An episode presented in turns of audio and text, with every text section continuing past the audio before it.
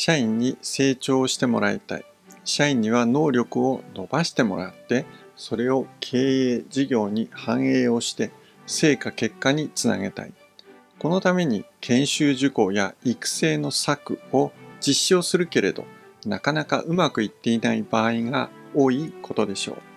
その理由は外してはいけないことをほとんどの場合外しているからです。前回は社員が外部の研修を受講した後にやらなければならないことをあなたと共有をしました。今回は前回お伝えした外してはいけないことの中身が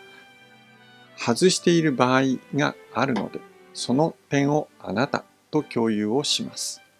こんにちは、ウィズスマイル古畑です。社員に研修セミナーを受講をしてもらう。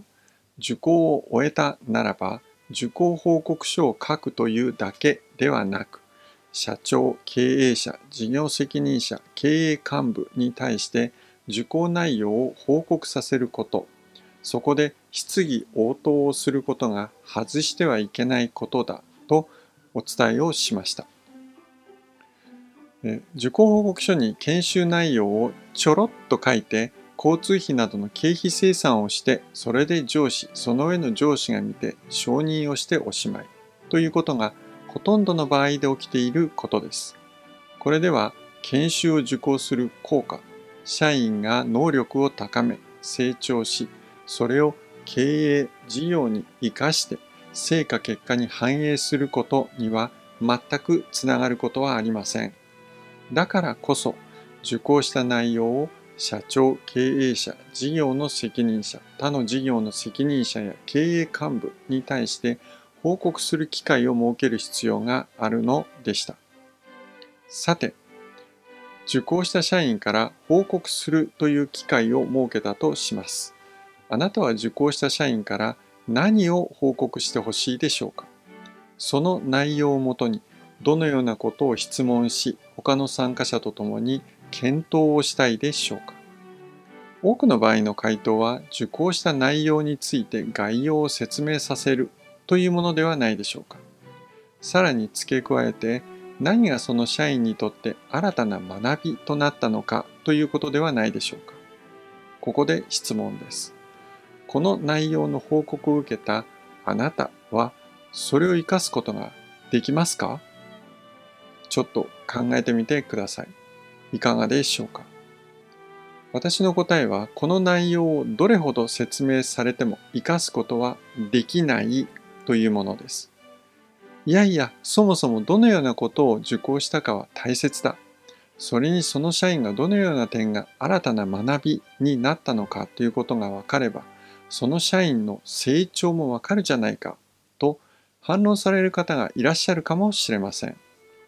前回あなたにお伝えした内容をもう一度読み返す、見返す、あるいは聞く、見てください。社員が新たな能力を身につけ成長することが受講の目的なのでしょうかそれは本来の目的を達成するための一つの手段に過ぎないのでした。思い出していただけましたか？本来の目的は経営事業にこの学びを反映し、成果結果を得ることです。乱暴な言い方をします。受講により社員の能力が高くなった、伸びたとか、成長したとかは、それほど重要なことではありません。受講した内容が自社の経営、事業に足りないことで、そこに反映することにより成果結果に結びつけることが重要なことなのです。この点をお分かりいただけたならば、受講について報告される中身は、おのずと明らかになってくると思いますが、いかがでしょうか？報告してほしい点は、今回の受講を通じて自社の経営事業に組み込むことで改善改革につながること成果結果につながることは一体どのようなことなのかという点だけです。社員が受講して新たな知識はこれだとか、これを学んだなどということはどうでも良いことです。自社の経営事業に取り込むことでプラスになることは一体何だったのかということを明らかにしたいのです。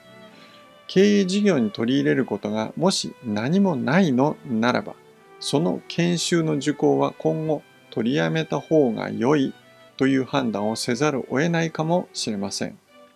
あるいはもう一人くらい受講させ、本当に会社事業として得るものがないのかを判断するということが必要なのかもしれません。いずれにせよ、